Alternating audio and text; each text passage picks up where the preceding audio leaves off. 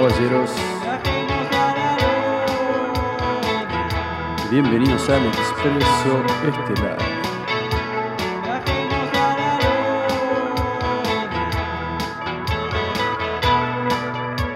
Con ustedes,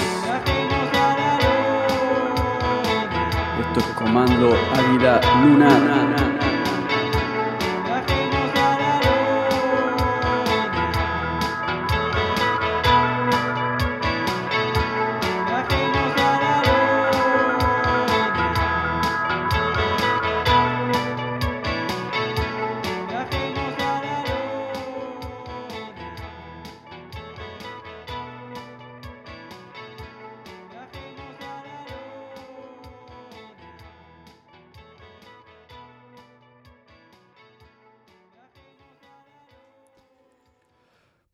Tardes, ¿cómo están?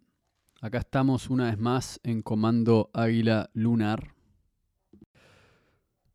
Número 22. Comando Águila Lunar número 22.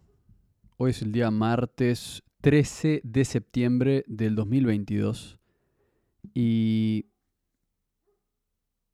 acá estamos una vez más en Estudios El Túnel para traerles las noticias a ustedes. Hoy tenemos un capítulo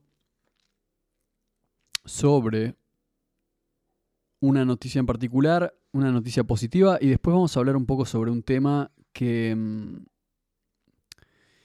que justamente esta semana es la semana indicada para hablar de ese tema. Primero que todo, también debería avisarles que como dije en asistente semanal, esta semana me estoy yendo de viaje a México, el jueves de hecho. Así que Comando Águila Lunar va a tener probablemente un parate de, un par de, de una o dos semanas, a menos que pueda grabar durante el viaje. Pero lo vamos a intentar realmente. Lo vamos a intentar. De todos modos, en caso de no subir un capítulo la semana que viene, sepan que es por eso. Lo que sí voy a estar grabando es Mundo Maya, como ya dije. Así que sintonicen a Mundo Maya para seguirme en el viaje y para seguirme buscando información sobre la civilización desconocida. Pero bueno, acá estamos. Primera noticia que tengo acá, un artículo de infowars.com sobre Nueva Zelanda, en este momento de Nueva Zelanda, y esta es una noticia positiva, es que están sacando las máscaras y están sacando eh, los mandatos del COVID, los mandatos de las vacunas. Y eso es importante, yo sé que ustedes dicen, bueno, pero eso ya pasó, pero en realidad están dejando entrar gente sin vacunarse. Y eso es importante porque Nueva Zelanda, yo no sé si ustedes lo saben, Nueva Zelanda es un lugar muy ligado el movimiento que nosotros venimos exponiendo. Ese movimiento es, como mencioné en capítulos anteriores, la idea de un nuevo orden mundial. Esa es la idea que, mm, que existe atrás de la cortina yo creo que es fácil decir eso es paranoia porque suena increíble y suena como el, el plot, suena como la trama de una película, pero al final las evidencias llevan a asumir que eso es cierto. Entonces, también seríamos naif en creer que eso no es posible y como ya mencioné en el capítulo de la era Acuario, en realidad en los capítulos de la era Acuario, hablé que estamos viendo un cambio social. Estamos viendo un cambio social.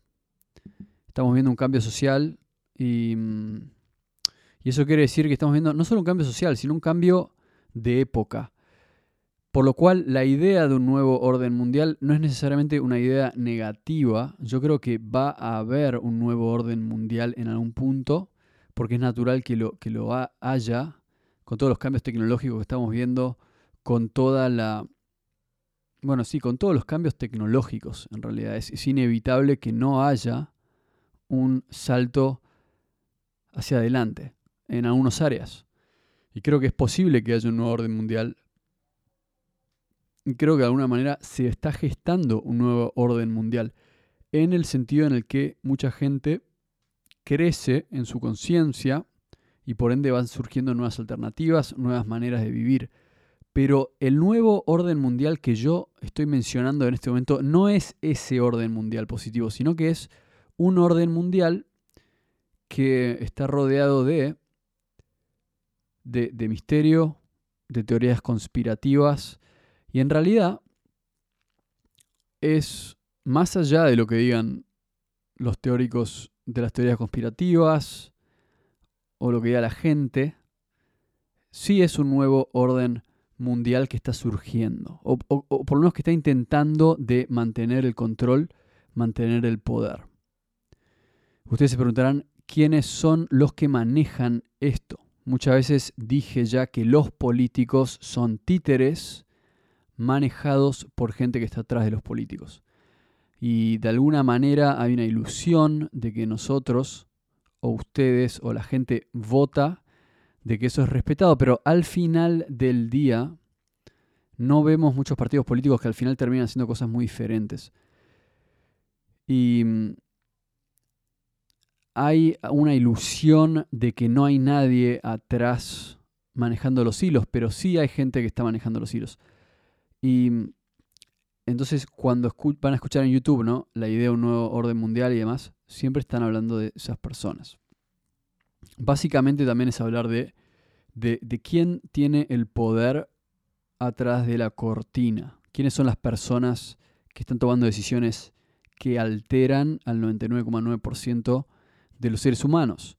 Y cuando digo decisiones, yo lo que creo es que no, nadie puede influir en una manera determinante en la vida de otra persona, porque todos somos libres, pero al mismo tiempo lo del COVID demostró que un gobierno tomando decisiones puede hacer que gente se quede sin laburo, por ejemplo. Puede hacer que la gente se quede sin laburo, puede influir sobre la salud de la gente, puede promocionar cosas negativas en la televisión, por ejemplo, puede indoctrinar a, a, los niños. Entonces digo, yo creo que todos tenemos la oportunidad de ser libres, pero el status quo no quiere eso sino que busca que controlar a la gente. Y no solo controlar, sino manipular de alguna manera, porque eso le daría poder a ciertos individuos que no sabemos quiénes son, que están atrás de las cortinas. Entonces, de alguna manera, todo lleva a cuestionar eso y preguntarse, bueno, ¿quiénes son estas personas? Y eso es parte de este capítulo, ¿no? Exponer eso para la gente que no sabe quiénes son, también para la gente que cuestiona esto y dice, mira, yo no creo en eso, me parece que es paranoia. Está bien, pero mi argumento es que escuchen lo que tengo para decir y que después decían por su propia cuenta.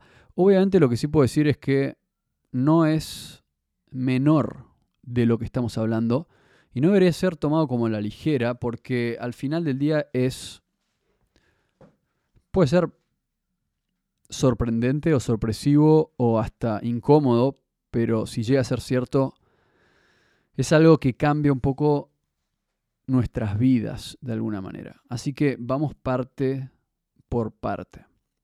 Primero, como dije, Nueva Zelanda es un país que junto con Canadá, Australia, no Estados Unidos, pero sí, por ejemplo, Alemania, hay ciertos países que, que, tomaron y llevaron, yo diría principalmente estos tres países que dije, Nueva Zelanda, Australia y Canadá. Son ejemplos de países que, que fueron usados, o por lo menos que promocionaron, promovieron y también implementaron las políticas mandatorias de COVID, de la vacuna y demás, eh, de una manera muy, muy, muy exigente, muy, muy, de una manera muy autoritaria. A diferencia de otros países, como por ejemplo, hay países que, hay países que, por ejemplo, por lo que yo entiendo, dijeron, no, nosotros no creemos en el COVID, Por alguna razón, algo muy interesante es que en África no hubo COVID. Eso no mucha gente lo sabe. No hubo COVID en África. No sabemos por qué, ¿no? Pero literalmente no hubo COVID. El único país que hubo eh, era este, esta, esta nueva cepa en Sudáfrica. Y Sudáfrica también es un país integrante, o por lo menos dependiente de, este, de esta estructura del Commonwealth, ¿no? Porque yo, yo nombré Nueva Zelanda, Australia y Canadá, tres países, y acá vemos cómo todo se conecta, tres países que en su moneda todavía tienen eh, la, figura de la reina, la reina de Inglaterra, y tres países que pertenecen al Commonwealth. Yo no sé si Sudáfrica pertenece al Commonwealth todavía, no lo sé la verdad, pero lo que sí sé es que esos países que yo nombré, Sudáfrica, Australia, Nueva Zelanda y Canadá, fueron colonias inglesas que nunca se independizaron formalmente de Inglaterra, porque nunca lucharon una guerra contra Inglaterra, a diferencia de Estados Unidos. Y eso explica por qué esos países implementaron políticas autoritarias de COVID, mientras que Estados Unidos siempre estuvo al margen. Y eso es principalmente porque en Estados Unidos hay un consenso más grande en cuanto a la toma de decisiones. De alguna manera podemos, lo, que podemos decir es que cada, cada estado ejerce con más autoridad. Entonces, Texas puede decir una cosa y mm, California puede decir otra, Nueva York puede decir otra, eh, Florida puede decir otra cosa. Eso es porque cada estado tiene mucha autoridad y porque la constitución de Estados Unidos es diferente a la constitución de los otros países, que básicamente son provincias del Commonwealth. Básicamente responden a la, responden a la autoridad máxima para ellos, que al final del día sería la corona, ¿no? La corona de Inglaterra, la reina, que falleció justo ahora, esta, esta misma semana. Entonces, eso es importante. Porque no puede ser una coincidencia que justo los miembros del Commonwealth implementaron políticas muy autoritarias de COVID, mientras que en Estados Unidos eso no se pudo hacer justamente por la Constitución de Estados Unidos. Y justo esta semana en Nueva Zelanda finalmente están empezando a bajar los mandatos de COVID.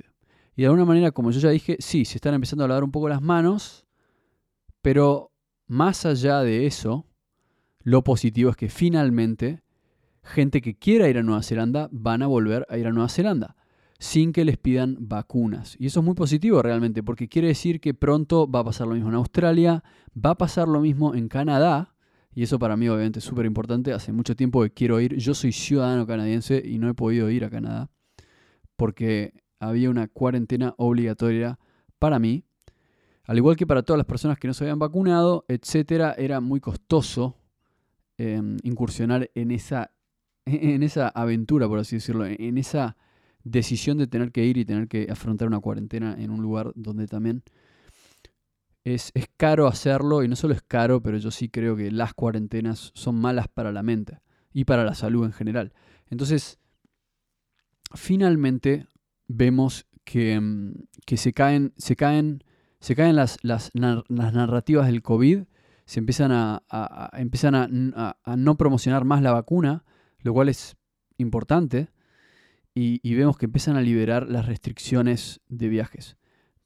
Así que eso es bueno, eso es bueno y quería comunicárselos. Así que eso, eso, eso es muy bueno. Tenemos por ese lado esa noticia. Ahora, esto, nos va a conectar con muchas cosas distintas, muchas cosas que, que nombré recién. Algo que, que se ve con todo esto es que cuando los países que más controlados están por esta, más dependen del Commonwealth, más controlados están por esta estructura que quería. Evidentemente había una idea de que todo el mundo eh, implemente políticas autoritarias en el COVID, pero no todos los países estaban de acuerdo con eso.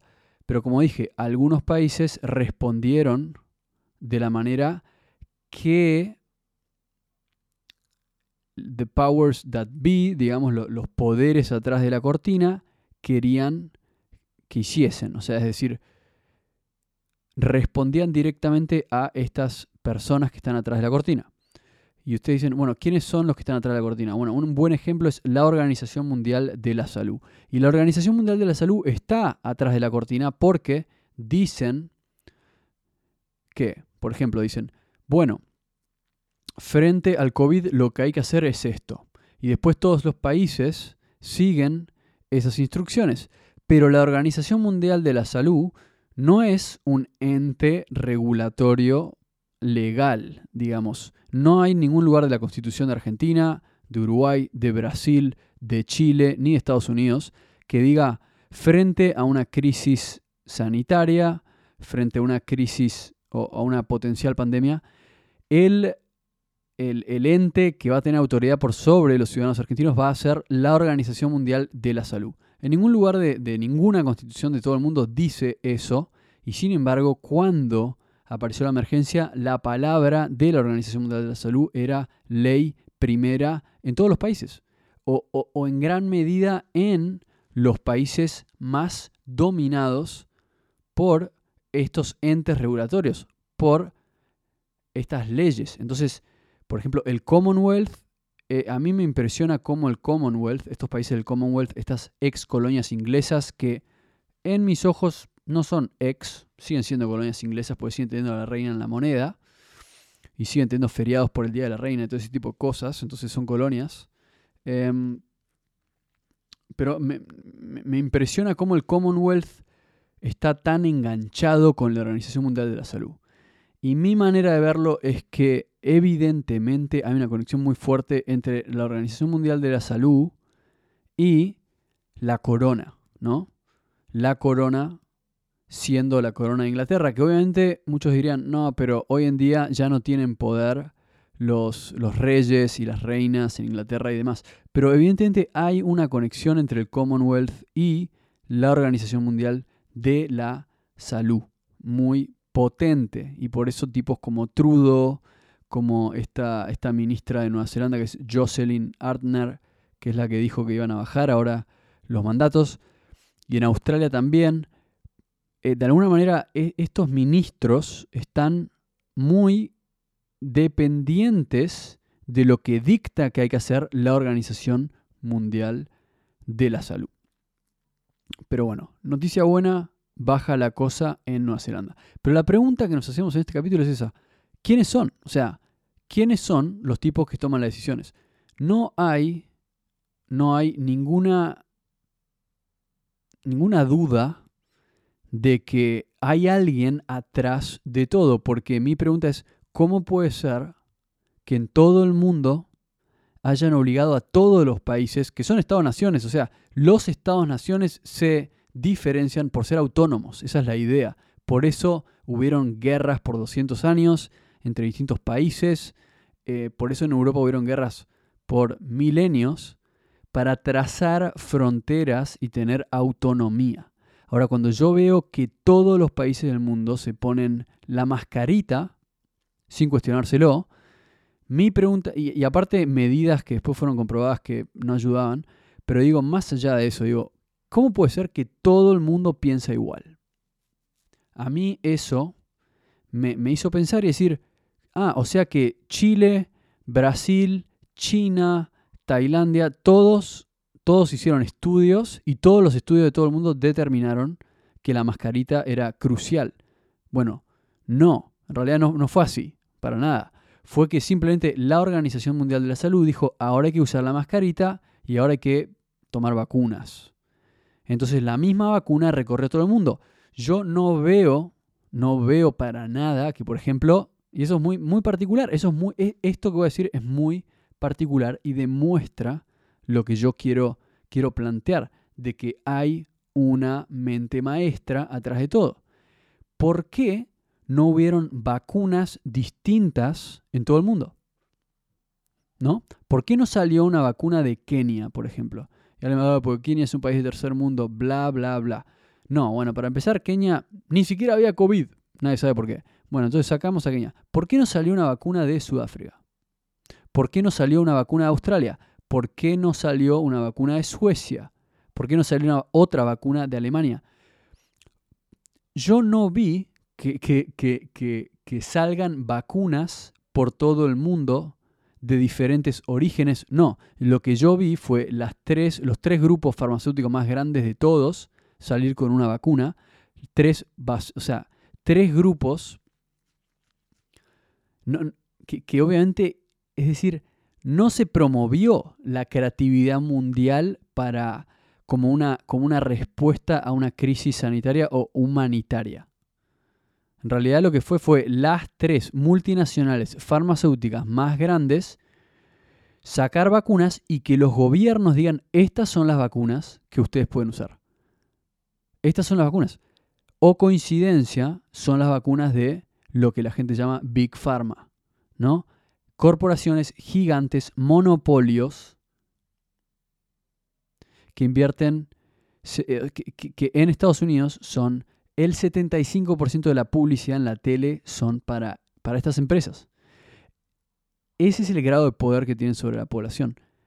Esa es la influencia que tienen sobre el gobierno también. Entonces, esa, a, mi entender, eso demuestra, deja claro en evidencia que había un propósito que era Organización Mundial de la Salud dice, esto es lo que hay que hacer, bueno, ¿con quién nos podemos vacunar? Con esto. O coincidencia, ¿quiénes son los que tienen esa vacuna? las farmacéuticas más grandes del mundo. No es un estudio particular en la universidad de no sé dónde y después otra vacuna de otra parte del mundo que dice, mira, estás distinta, pero va a ir por ahí. Y otros médicos diciendo, mira, yo no uso vacuna, pero uso estas drogas para curar COVID. Y entonces se forma una especie de, de pangea, se forma una especie de, de caldo de cultivo de distintos doctores por todo el mundo donde se promueve la información. No, eso no es lo que yo vi. Lo que yo vi y veo hasta el día de hoy es que la Organización Mundial de la Salud dijo, nosotros somos la autoridad máxima en todo el mundo, ustedes solo pueden usar estas vacunas obligatoriamente, si no, no pueden viajar y vas a perder tu laburo, si no, no puedes abrir tu restaurante, si no, no puedes ir a ver a tus familiares en otra parte del mundo. Te tenés que inyectar con estas vacunas, de las farmacéuticas más grandes del mundo. Entonces, para mí, eso es como decir, bueno, eso es como que están todos medio. Eh, que, van a tomar cerveza al mismo bar. No sé si se entiende. ¿No? Entonces Pfizer, Moderna, AstraZeneca toman el té con la Organización Mundial de la Salud. Y la Organización Mundial de la Salud les dice: Che, bueno, vamos a sacar unas vacunas. Y, ellos dicen: Bueno, pero no promuevas estos otros doctores que tienen otras drogas. Decí que eso es desinformación y censuralo y promocionar nuestras vacunas. Entonces la Organización Mundial de la Salud le baja línea a todos los gobiernos del mundo, evidentemente. Y ese es el grado de poder que evidentemente tienen. Porque yo no escuché a un presidente dar su opinión, a ninguno. Ninguno dio su opinión. Y si daban su opinión, la prensa los defenestraba diciendo que son de derecha o son fachos porque no, o quieren que la gente se muera, etc. Em, entonces, es muy notorio que claramente hay alguien manejando los hilos. En este caso, todo lleva, y yo creo que la pandemia lo expuso, a la Organización Mundial de la Salud. Entonces, ahí es donde empieza el tema. Entonces vemos quiénes son los que están atrás de la Organización Mundial de la Salud. Básicamente, quién pone la plata. Entonces, el Foro Económico Mundial está obviamente asociado a la Organización Mundial de la Salud y quiénes son los que ponen la plata para el Foro Económico Mundial y para la Organización Mundial de la Salud. Y ahí es donde encontramos la gente que determina qué es lo que está pasando. Al mismo tiempo, al mismo tiempo, algo que hay que preguntarse es, no solo quién pone la plata ahí, sino quién pone la plata en, en, en las empresas que hicieron las vacunas. Por ejemplo, Pfizer y todas esas. ¿Quiénes son los dueños? Cuando vemos quiénes son y vemos que son los mismos dueños de los medios de, comunicación en la tele, entonces ya hay obviamente una especie de es como que es como cuando a ver cómo explicarlo eh, digamos esta es la manera de explicarlo. Vos viajas a un lugar. Vos decís me voy a ir de viaje eso es lo que vos decís. Me voy a ir de viaje a un lugar que se llama Planeta X, ¿no? Planeta X. Entrás a un restaurante y decís, buen día, me quiero, me quiero comer una sopa en Planeta X. Me quiero comer la, la sopa de Planeta X. Me como la sopa. Esta sopa no me gustó. ¿Quién es el dueño de este restaurante? El señor Z. Bueno, bien. Voy a ir a comer a otro restaurante. Entonces entro a ese restaurante y digo, otra vez, no me gusta mucho la comida y es muy cara. Bueno, ok, voy a, voy a ir a otro restaurante. Voy a otro restaurante y empiezo a, ver que el señor Z es dueño de todos los restaurantes de, ese lugar. Digo, bueno, voy a ir a, a un restaurante chiquito que no sea de, de Z. Vas, pero no te dejan entrar por alguna razón. Por ejemplo, no porque vos te. Vos, vos no. Porque. ¡Boom! Tiramos abajo el local. Algo así. Entonces vos vas a la prensa y decís, el señor Z eh, tiró este, este, restaurante abajo, qué sé yo, y, y en la prensa te dicen, eh, sí, pero esa noticia la vamos a tomar y después la vamos a pasar hoy a la tarde. Y después no la pasan. Y te das cuenta que el señor Z es dueño de los restaurantes, es dueño de la prensa y tira los restaurantes chiquitos abajo porque, no, porque quiere ser dueño de todo, básicamente, y quiere que vos vayas a sus restaurantes a pesar de que no te da buena comida. Básicamente, no sé si fue una buena explicación, pero lo que quiero decir es, el mismo grupo es dueño de todo.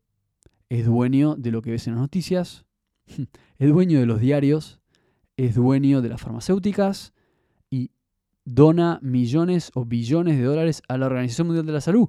Entonces, la Organización Mundial de la Salud está diciendo cosas que no son imparciales.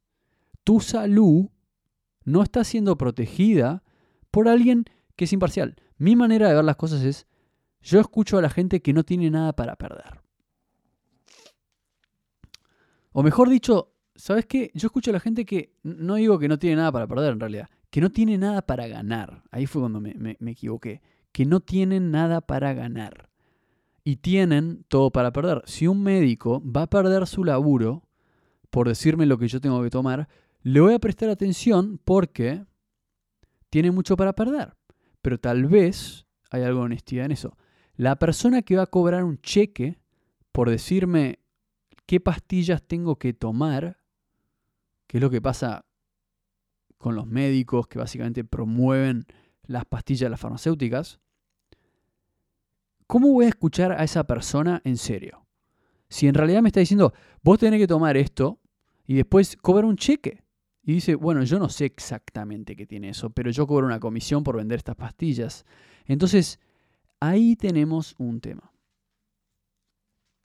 Entonces, de alguna manera, eso es lo que está pasando hoy en día. Hay un grupo de gente atrás que maneja los hilos de las cosas que pasan en el mundo. Por eso las noticias,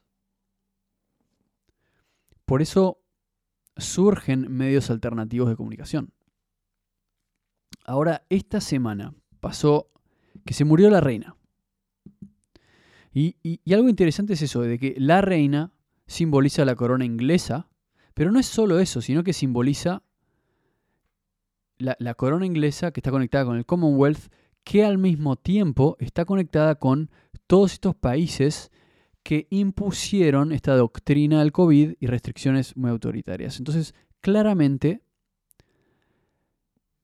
cuando hablamos de, lo que algunos llaman el cabal, no sé si saben lo que es el cabal, esta secta, este cabal, este culto, esta, estas gentes que están ahí atrás de la cortina, estamos hablando de gente que está ahí hace mucho tiempo, desde los tiempos de la corona inglesa. Desde los tiempos de la corona inglesa y evidentemente siguen habiendo conexiones entre estos países y el cabal, ¿no? El cabal. Esta semana muere la reina, semana pasada, y al mismo tiempo aniversario de, del 9 de, de, de, de 9-11, del 11 de septiembre del 2001, ataque a las Torres Gemelas. Y yo ya expliqué un poco la teoría de, las Twin Towers. Voy a, voy, a, voy a expandir sobre eso en el capítulo que viene, pero está todo conectado realmente. Ya, ya expliqué en la era Acuario, ya expliqué en otro capítulo cómo, cómo estamos conectados con 9-11, cómo la pandemia es un ciclo de 20 años, 2021, 20 años después de 9-11, del ataque a las Torres Gemelas.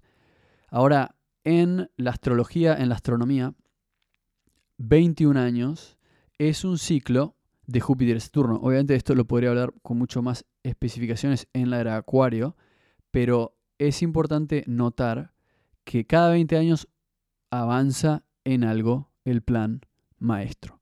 Hace 20 años pasó lo de 9-11, que básicamente revolucionó el mundo y también creó la posibilidad para empresas de, cultivar información, cultivar datos y, romper eh, los acuerdos que había entre el gobierno y la gente y los ciudadanos con respecto a su privacidad.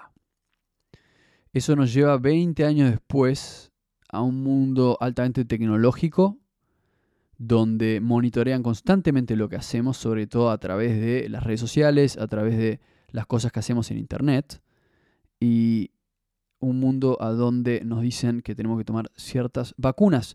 Y es muy, muy difícil verlo cuando ya estamos adentro de la película. Es muy difícil, es muy difícil tomar perspectiva y decir, wow. Pero a veces hay que hacerlo, hay que salir un poco mirar a dónde estamos parados hoy, mirar a dónde estábamos hace 20 años y decir, ¿qué pasó con el mundo desde ese ataque? ¿Qué fue lo que trajo eso? Ese, ese, comienzo del nuevo milenio. 2001, primer año, boom, empieza un nuevo milenio. 20 años después, miren la situación en la que estamos. Pero bueno, próximo capítulo voy a hablar más en detalle de 9-11 y cómo se relaciona eso con el cabal. Yo sé que algunos de ustedes ya tienen la mente decidida con respecto a todos estos temas, con respecto a la pandemia, con respecto a, a, 9, al 11 de septiembre. Y los entiendo. Los entiendo de la misma manera que yo tuve la mente decidida por mucho tiempo, diciendo, no voy a ser tan paranoico y aparte si existe una conspiración, casi que prefiero no saberlo realmente. Pero yo creo que al mismo tiempo, así como nos puede parecer demasiado, em, es liberador también saber qué es lo que está pasando. Porque también entendemos muchas cosas de nuestras propias vidas. Hay, hay una cierta búsqueda por la verdad. Y creo que para ser la mejor versión, de nosotros mismos, de, nosotros como personas, tenemos que enfrentar lo que hay y tenemos que tener una verdadera búsqueda por la verdad, porque la libertad es, es realmente poder buscar la verdad sin censura, sin censuras. Y una persona cuyo corazón busca la libertad no puede sentarse y, no opinar con respecto a las cosas que están pasando en el mundo, con respecto a las sospechas que hay. Mi visión es que hay una orquesta tocando atrás de la cortina. Que el COVID no puede haber sido una coincidencia para nada con, con para empezar con la fecha en la que, en la que sucedió, con los resultados con el movimiento sincronizado de todas las naciones al mismo tiempo. No puede ser una coincidencia, esa es mi visión. Cuando hay tantos intereses económicos y políticos de por medio, no hay coincidencias, no hay espacio para coincidencias. Y eso es lo que me hizo decir, si esto fue orquestado, si esto fue si, esto no puede ser una coincidencia, o por lo menos si la respuesta a esto no es una coincidencia y está planificada, entonces, si está planificada por un organismo mundial secreto, mi, teoría es que, por más de que, que sea algo difícil de creer, el ataque a las Torres Gemelas también tiene que haber sido orquestado tiene que haber sido orquestado de la misma manera que el COVID ha sido orquestado. Y la pregunta es, ¿por quién y por qué? ¿Y por qué hay tantas dudas en eso? Eso lo dejo para el capítulo que viene. En gran parte porque pienso que no podemos olvidar el pasado. así como la primer ministro de Nueva Zelanda está diciendo, chau máscaras, chau barbijos, chau vacunas, y va a pasar en todos los países del mundo. Todos los países del mundo van a decir eso. Obviamente estoy feliz. ¿Qué masa? Ahora puedo viajar y no me rompen las pelotas. Espectáculo. Viajar sin la mascarita. Qué lindo. Finalmente dejamos de joder con ese tema. Pero me cuesta creer en la gente que se perjudicó por toda esta tramoya. Y alguien dirá, bueno, pero son seres humanos, los políticos también se equivocan. No.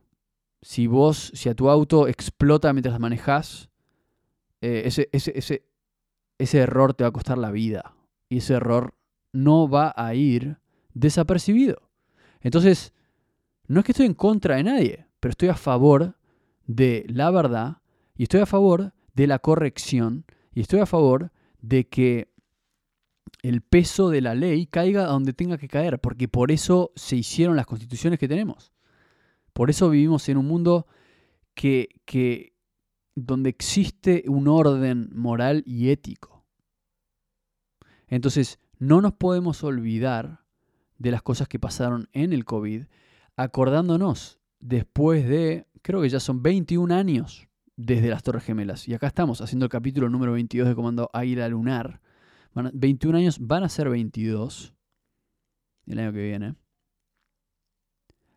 Cuando Trump asume o quería asumir la presidencia, dice, si me votan, voy a contarles lo que pasó con 9-11. Voy a buscar ese video. Voy a buscar ese video a ver si lo encuentro. Tal vez no lo encuentre. Trump queriendo revelar algo de las Torres Gemelas. Y no es un tema que puede quedar en el silencio. Gente, ha sido un gustazo. Espero que hayan disfrutado este capítulo. Espero que disfruten de los próximos capítulos y acuérdense, si la semana que viene no hay capítulo, es simplemente pues estoy de viaje y voy a estar trabajando en Mundo Maya para traerlos a ustedes a México y llevarlos de viaje conmigo. Muchas gracias, un gustazo como siempre. Nos vemos en el próximo capítulo de Comando Águila Lunar, donde hablaremos de el caso por las Torres Gemelas. Nos vemos ahí. Un abrazo grande.